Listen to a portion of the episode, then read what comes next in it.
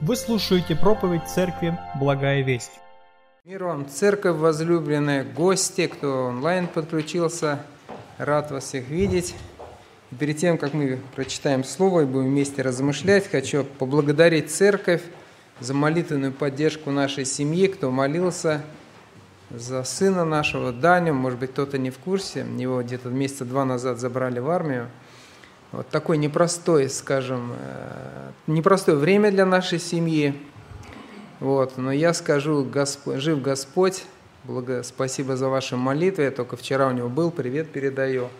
Вот. Господь работает, не оставляет детей своих ни в какой ситуации, вот ни нас, ни его. Вот. И я верю и радуюсь, что через какое-то время мы встретимся, прославим еще раз. Вот. Спасибо вам, не прекращайте свои молитвы, потому что поддержка нужна. Особенно, когда человек оказывается верующий человек, да, оторван от церкви, от привычного общества, да, то давление, оно возникает, искушений много. Вот, я вижу, да, такой маленький момент, даже он Библию с собой взял. Мы ему ничего, как родители, не говорили, там, ты возьми, ты молись, ты читай, смотри, вот. И я вижу, что это его вера, да, когда он взял Библию, потом говорит, вот запретили в тумбочке Библию держать, сказали, сдай в библиотеку там. Ну вот, я говорю, ну а как вот мы о вере будем свидетельствовать, что тебе сказали, ты сразу спрятал? Вот. И потом раз через неделю Андрей поехал, говорит, да, все, он достал и положил в тумбочку, как бы там, все будет стоять за веру. Поэтому слава Богу, слава Богу. Жив Господь трудится и с детьми, с нашими, и с нами. Вот, потому что, знаете, поделюсь как родитель, когда дети растут, они маленькие, вспоминаю, Михаил Иванович проповедовал, говорит, вот они все стихи рассказывают, а потом вырастут, вот, и поступают, как они считают нужными. И я вам скажу, да, действительно такое происходит. Они вот все пока маленькие, они слушают папу и маму, а потом они выросли и делают то, что они считают нужным. И не спрашивают тебя, согласен ты, не согласен. И вы знаете, наверное, с родительской точки зрения тут важно принять да, и смириться где-то, да, и просто быть рядом. И молиться, и быть рядом, и сказать, это твой путь, да, я тебя все равно люблю. Вот. Хорошо, давайте откроем Евангелие от Луки, шестую главу. Мы с вами продолжаем идти по плану, как у нас и принято было решение изучать Евангелие от Луки. Будем читать шестую главу. И вы знаете, я когда готовился, вот так вот немножко пытался в тему войти, представить, вспомнил, в советское время был такой сериал «Вечный зов». Может, кто-то его помнит, смотрели, да? Он снимался около 10 лет. 10 лет снимали, выпускали серию, опять съемки шли. И когда он закончился, один из ключевых артистов, там такой Вадим Спиридонов был, он играл там главного злодея. И вот по свидетельству его жены он пришел домой – и он говорит, а как же я дальше, говорит, жить буду? Говорит, умер мой Федор. Вот. И вот она даже говорит, для него такой тяжелый период наступил, да, что настолько вот он эти 10 лет жил этой ролью, что когда роль закончилась, он вроде бы и жить незачем. Да? И вы знаете, на самом деле, вот когда мы повествовательные истории в Писании читаем, очень важно нам с вами, знаете, вот, ну не войти, что ли, в роль, а перенестись туда, чтобы не просто мы слыхали какие-то слова и потом думаем, как, что, а именно почувствовать, вот, убрать вот эту тысячелетнюю разницу и стать туда вот вместе. Сейчас мы будем с вами читать на эти пыльные, жаркие дороги Израиля и вместе с учениками, с Иисусом пройтись, мысленно почувствовать себя и, может быть, знаете, позадавать себе вопросы, подумать. И я постараюсь задавать какие-то наводящие вопросы – помочь вам в этом, чтобы вы не сидели и не боролись со сном. И потом ушли, а через два дня скажут, о чем там брат Алексей проповедовал? И Евангелие от Луки, да? А чтобы у вас что-то осталось, чтобы ушло. Ну и те, кто, может быть, только-только начинают первые шаги в вере, чтобы для вас какая-то истина открылась. Давайте будем читать Евангелие от Луки, 6 глава, с 12 по 19 стих включительно. В те дни Взошел он, Иисус, на гору помолиться и пробыл всю ночь в молитве к Богу.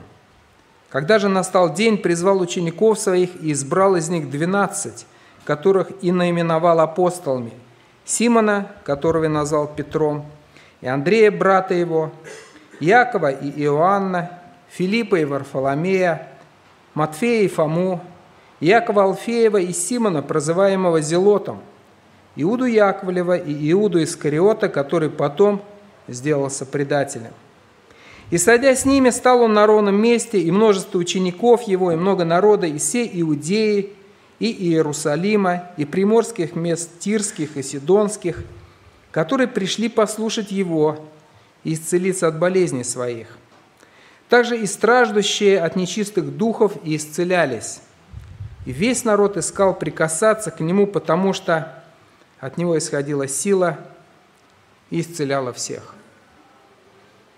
И вот немножко перенеситесь вот в то место, давайте вспомним контекст. Это время начала служения Иисуса Христа. Уже было явление Его Израилю, уже Иоанн крестил Иисуса, уже Он показал ученикам и говорит, вот Агнец Божий, который берет на себя грех мира. И они начали потихоньку к Нему переходить. Андрей, который прибежал к Петру и говорит, мы нашли Мессию – Нафанаил, который сидел под смоковницей, который пришел к Иисусу, да, его слыхал. Вот израильтянин истины, в котором нет лукавства. Уже Иисус ходил 40 дней в пустыню, прошел все эти испытания, искушения, и вот он выходит на служение, начинает проповедовать. И вот это место, о котором написано, в те дни взошел он на гору, Писание нам не открывает, что это была за гора. Но исследователи Писания все говорят, что это было где-то в Галилее – на севере Израиля, примерно где-то километров 150 от Иерусалима, ну плюс-минус.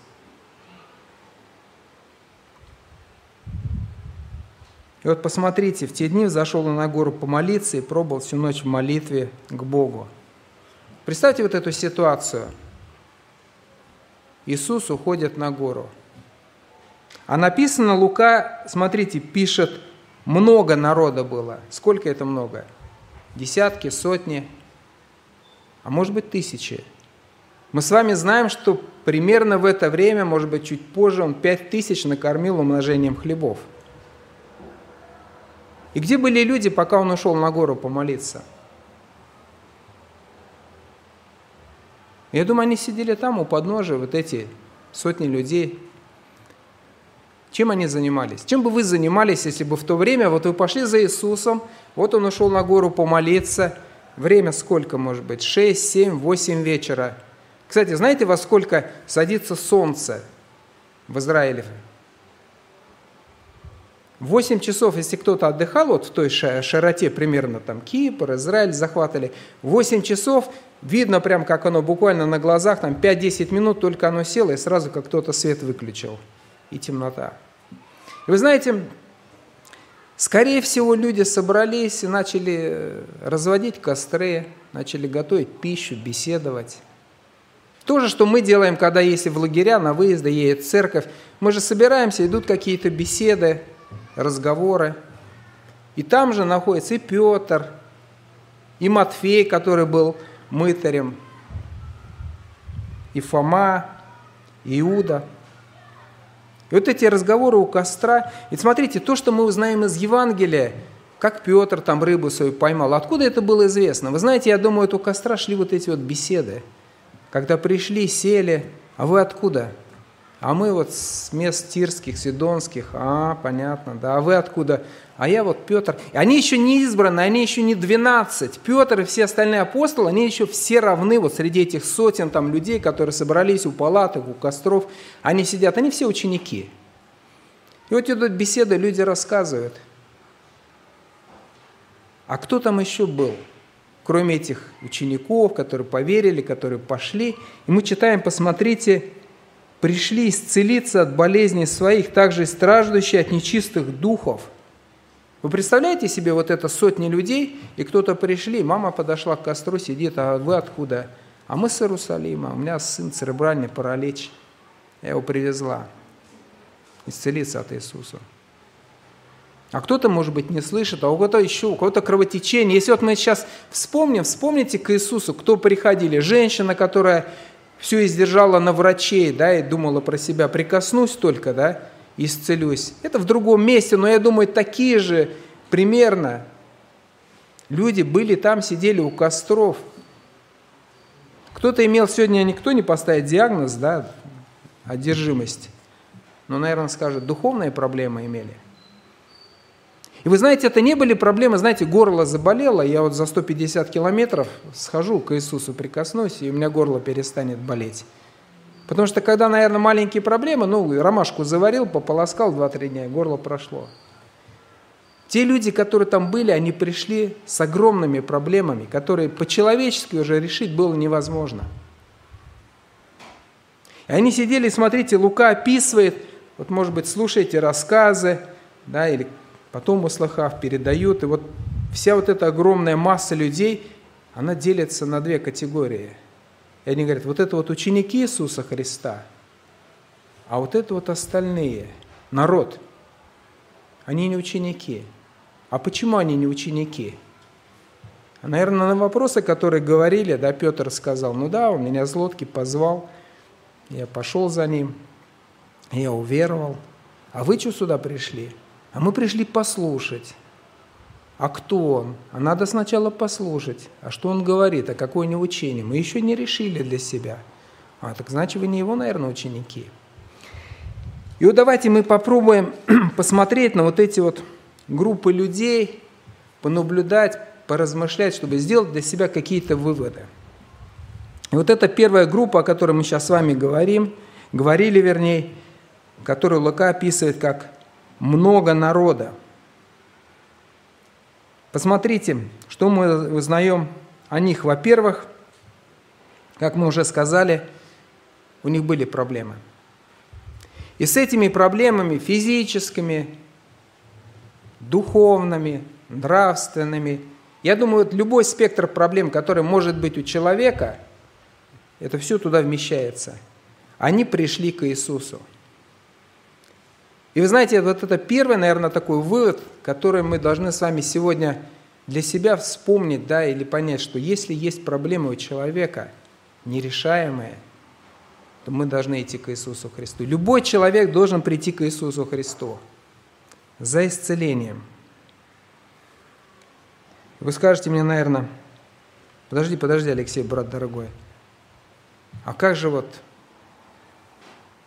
сейчас? Неужели вот все, за кого мы молимся, исцеляются от рака, от болезни? Мы можем такое сказать? Вы знаете, наверное, нет. Я не могу утверждать, что все, кто сегодня придет в церковь к Иисусу, и мы за него будем молиться, получат исцеление от всех своих болезней. Но при толковании повествовательных историй, над которыми мы с вами размышляем, вы знаете, очень важно находить подтверждение каким-то истинам да, из других мест Писания. Есть в Евангелии от Матфея, 11 глава, два стиха, 28 и 29, которые немножко нам приоткрывают, а что же получит человек, пришедший к Иисусу со всеми своими проблемами. Давайте прочитаем Евангелие от Матфея, 11 глава, 28 стиха. «Придите ко мне, все труждающиеся обремененные, я успокою вас. Возьмите иго мое на себя и научитесь от меня, ибо я кроток и смирен сердцем, и найдете покой душам вашим.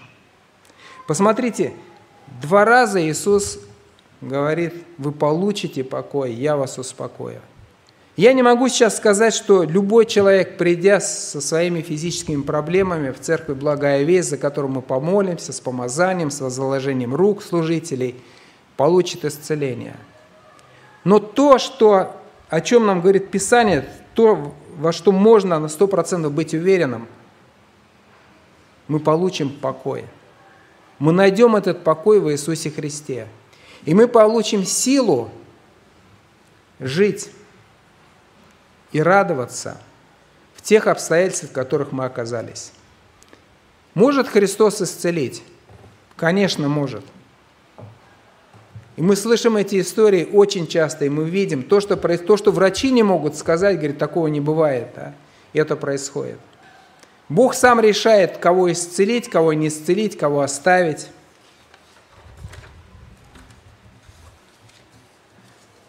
Но в чем можно быть уверенным? Это в том, что то, с чем нас оставит Господь, это самое лучшее положение человека для славы Божией. Вот посмотрите, апостол Павел.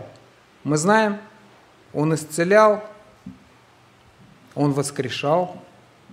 И в то же время мы читаем его молитву, когда он говорит, дано мне жало в плоть ангел сатаны, удручать меня. Три раза я просил Господа удалить его, но Господь сказал, довольный с тебя моей благодати, ибо сила моя совершается в немощи. Я думаю, это было самое лучшее положение для апостола Павла. Тяжелое положение, нелегкое, но то, которое позволило ему жить, служить и укрепляться в вере. Я думаю, Ника Вуйчича знаете, все, да, это человек без рук, без ног.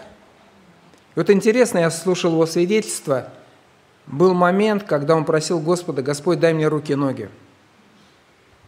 Он молился, говорил, Господь, дай мне руки и ноги, я прославлю Тебя на весь мир. И Бог ему ответил в молитве, сказал, ты прославишь меня без рук и без ног. И вот сейчас, когда мы смотрим на свидетельство этого брата, без рук и без ног, он привел к вере или засвидетельствовал, или распространил Евангелие так, как, я думаю, тысячи из нас с руками и ногами не сделали – и сейчас, когда прошло время, он оборачивается на этот путь, и он говорит, я счастлив, что именно вот такую судьбу для меня избрал Бог. И хотя нельзя обещать исцеление от каких-то физических недугов, вы знаете, с полной уверенностью можно сказать, что тот, кто придет к Иисусу Христу, получит исцеление от самой страшной болезни – которая называется болезнь греха и смерти. И вот если даже сравнить, знаете, положить на одну чашу весов решение каких-то вот земных проблем, ну, получил человек исцеление от какой-то болезни, прожил на 10, 20, 30, 40, 50 лет дольше.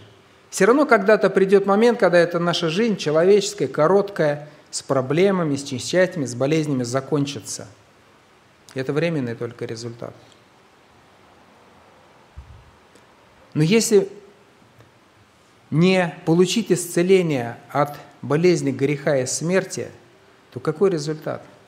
Это вечное наказание. Это вечная погибель. И в то же время, если решить эту проблему, получить это исцеление, то Писание говорит, будет жизнь вечная – именно, вы знаете, когда вот э, разговариваешь с людьми, я как-то в последнее время беседую, всегда спрашиваю человека, говорю, а какая у тебя цель в жизни, что ты хочешь добиться? Вот когда люди начинают перечислять, ну вот там счастливым хочу быть, там, в работу, деньги заработать, прочее, я всегда говорю, ты знаешь, а есть одна вот такая прекрасная, замечательная цель, выше которой ничего нельзя поставить, это жизнь вечная. Спрашиваю недавно одного человека, говорю, вот много проектов у тебя в жизни было? Он говорит, да. Я говорю, представь, тебе предлагается еще один проект.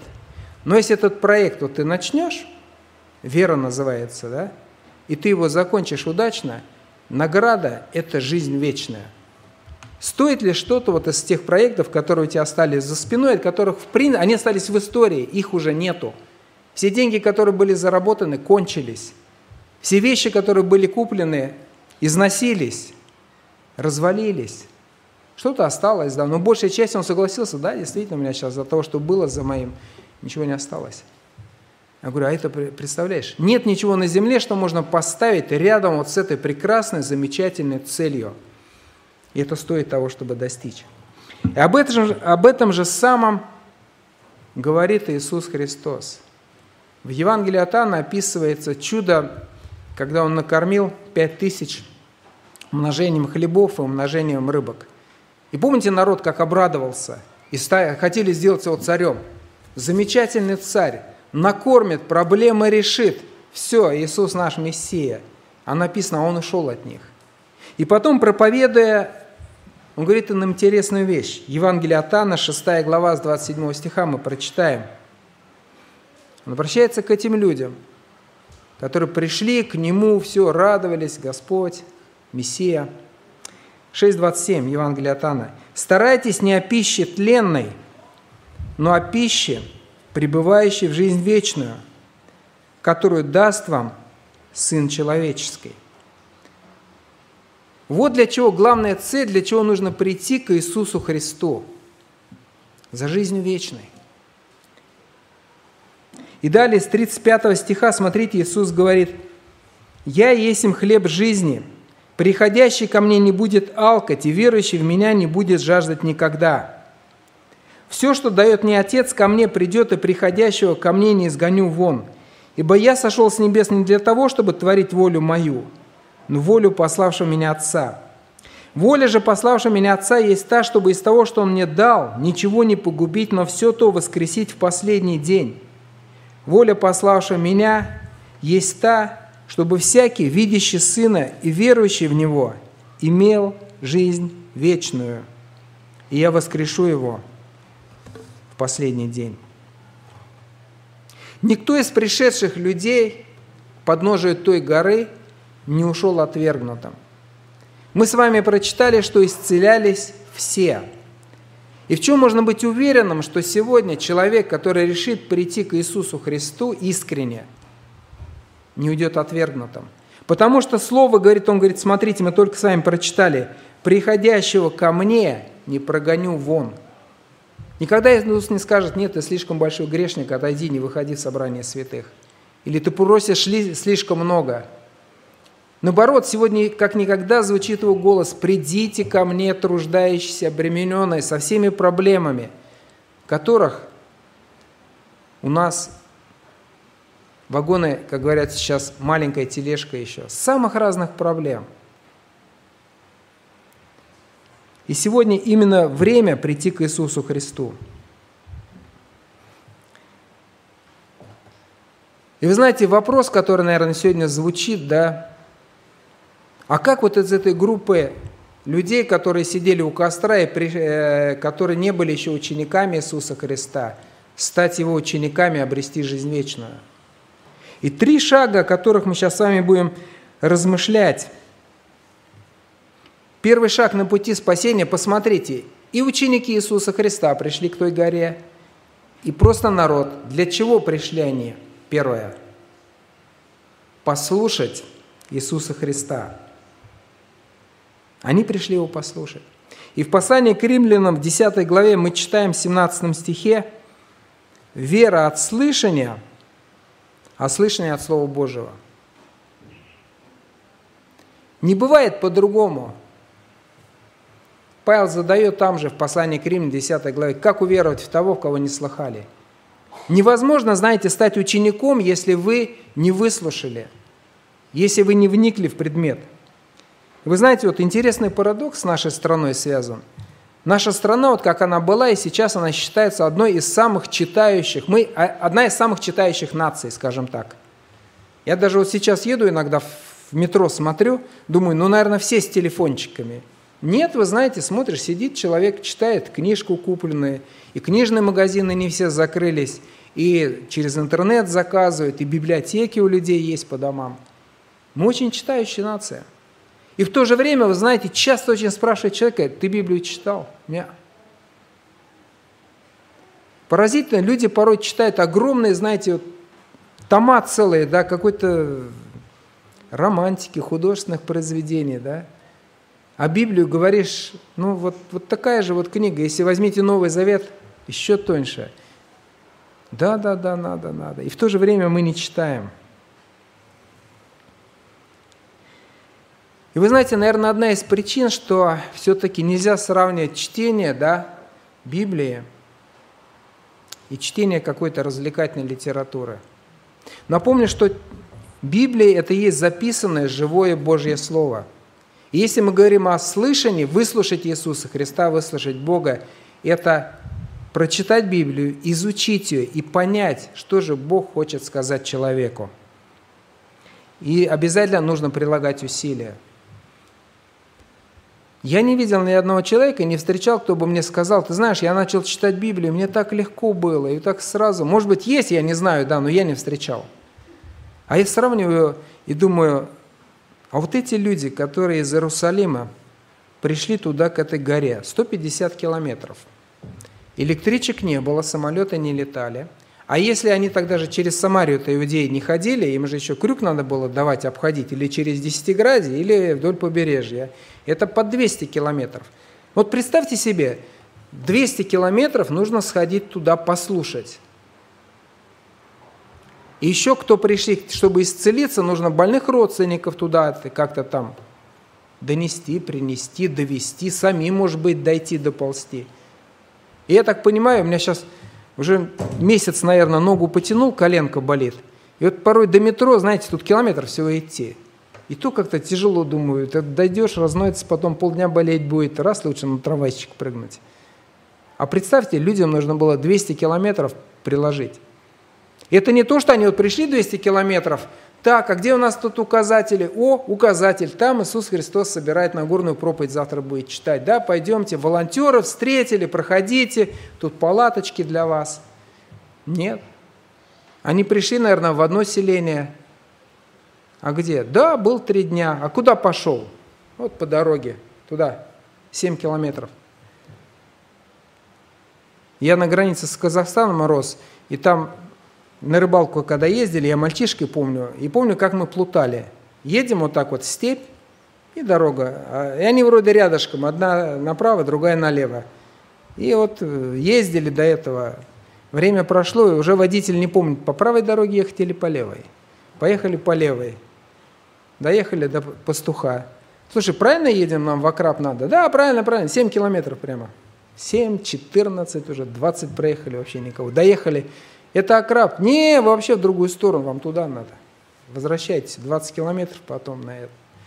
И вот, помню, часами мы этот, я мальчишка сидел в машине, жара, э, думаешь, ну когда же мы приедем-то, уже и рыбалки это, и ничего не надо.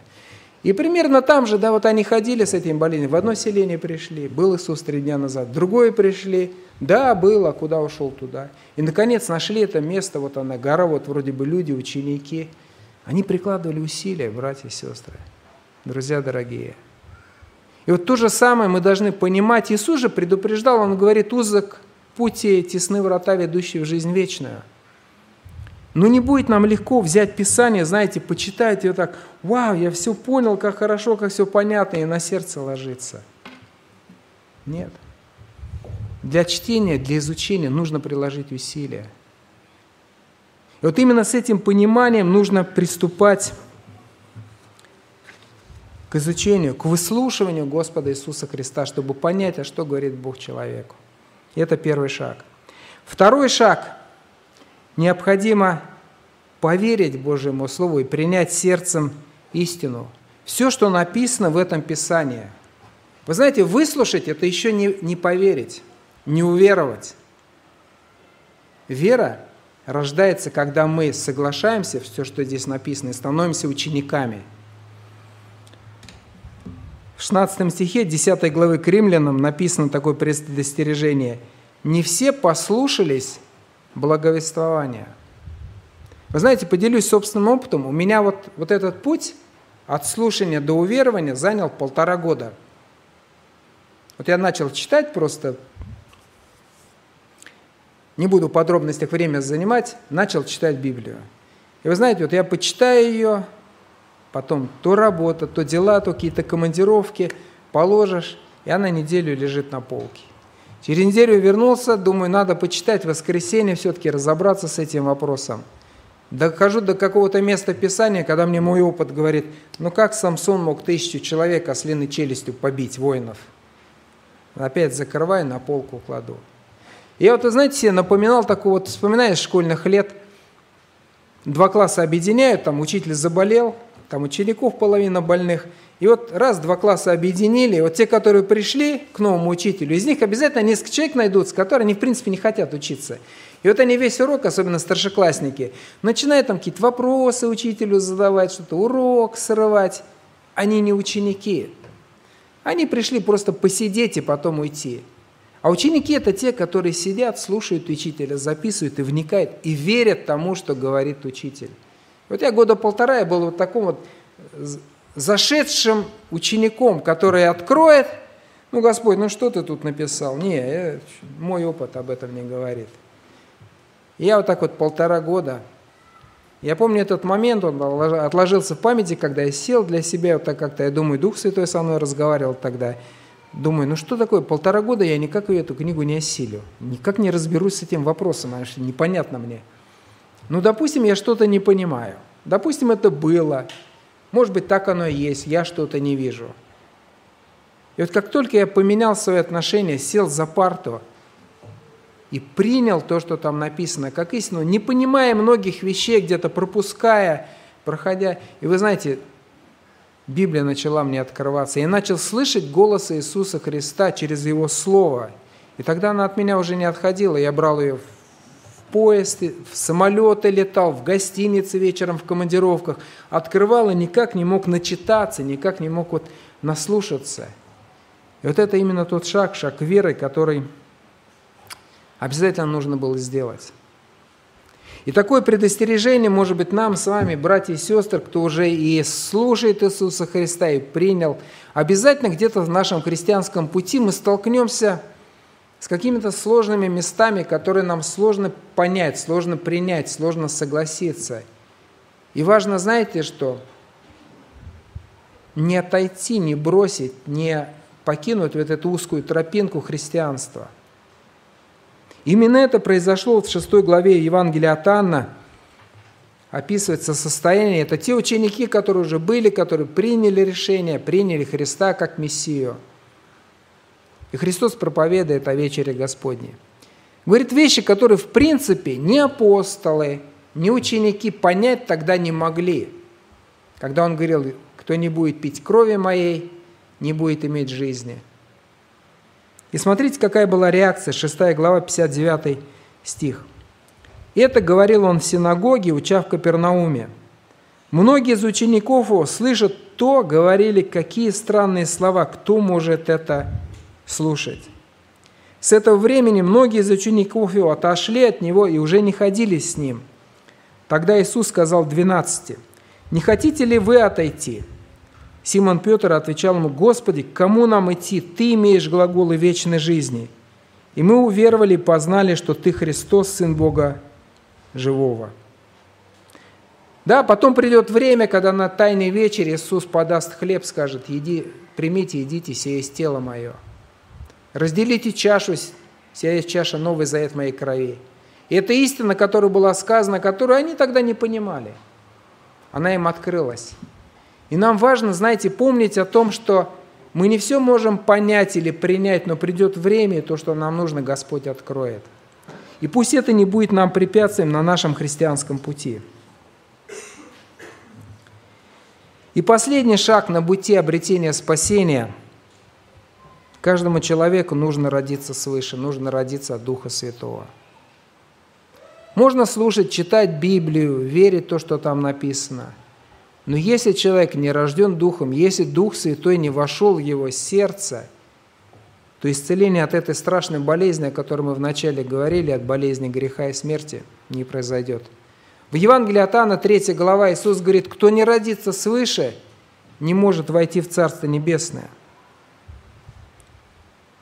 5-6 стих Иисус отвечал, «Истинно, истинно говорю тебе, если кто не родится от воды и духа, не может войти в Царствие Божие». Рожденный от плоти есть плоть, и рожденный от духа есть дух. Именно это нужно сделать. В первую очередь тем, которые, может быть, пришли, еще не рождены свыше в нашем собрании. Может, кто-то онлайн смотрит. Может, кто-то потом будет смотреть в онлайн.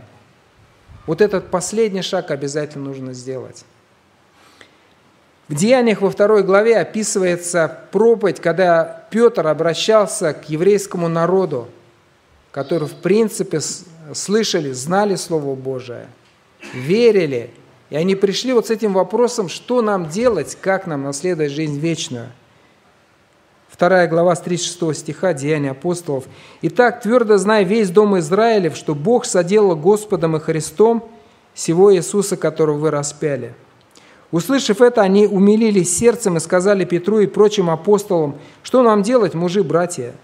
Петр же сказал им, покайтесь и докрестится каждый из вас во имя Иисуса Христа для прощения грехов, и получите дар Святого Духа.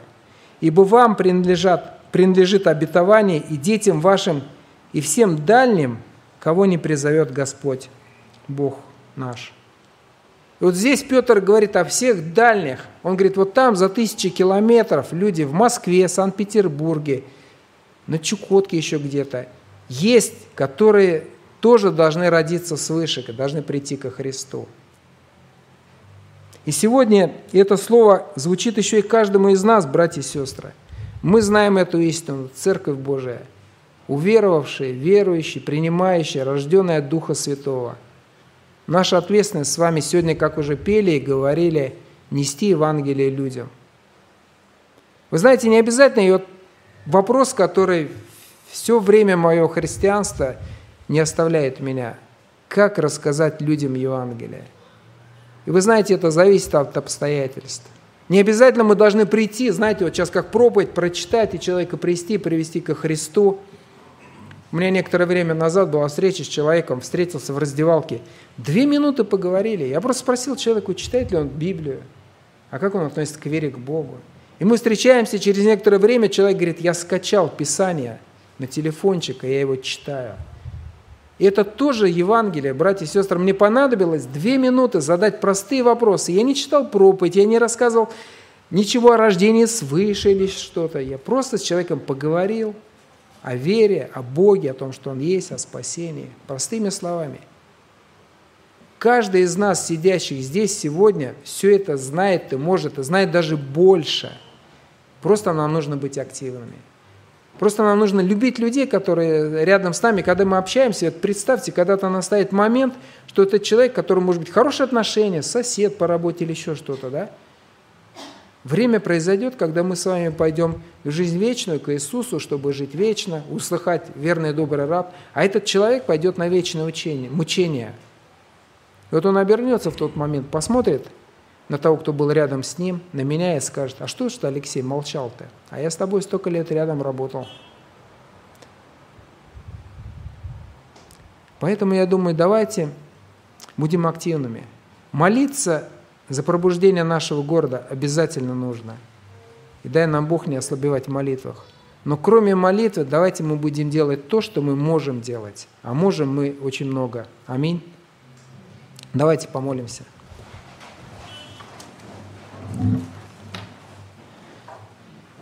Отец наш Небесный, мы приходим к Тебе с молитвой во имя Иисуса Христа, и мы благодарим Тебя за Слово Твое, за то, что у нас, у русского народа, есть Библия на нашем родном языке. И каждый человек может прийти к Тебе, чтобы выслушать Тебя. Да, нужно приложить усилия, Господь, нужно бороться с суетой, нужно бороться с ленью, нужно бороться с своим непониманием и плотью, которая всегда будет противиться духу. Но у нас есть эта возможность. И эта возможность есть у наших родных и близких, у каждого человека, Господь, который разговаривает на русском языке. И мы молимся и просим благословить таковых, которые имеют проблемы, которые, как несколько тысяч лет назад, люди ищут решение этих проблем, но еще не нашел – Побуди таковых прийти к Тебе, чтобы получить исцеление. Благослови, Господь, не просто выслушать Тебя, но поверить в Твое Слово, поверить в все то, что записано в Священном Писании, в Библии, Господь, это есть истина, принять своим сердцем и прийти, Господь, с молитвой покаяния к Тебе. Благослови, Господь, осознать ту великую цену, которую Ты заплатил на кресте – пролив свою кровь за каждого грешника. Благослови помнить о том, что нет на земле святых, что каждый из нас когда-то был грешником. Те, которые в церкви, те, которые пришли, мы, Господь, крещенные Духом Святым, были когда-то грешниками. Но мы молимся за тех, которые еще не пришли Тебе с молитвой покаяния, но, может быть, идут или будут идти дальше. Благослови таковых и нас, Господь, не быть равнодушными – не молчать, Господи, но нести Евангелие этому миру словом и делом. Да прославится имя Господа нашего и Спасителя Иисуса Христа на нашей российской земле. Аминь. Местная религиозная организация Церковь Евангельских христиан-баптистов «Благая весть» зарегистрирована 24 июня 1999 года. ОГРН 103 773 974 3007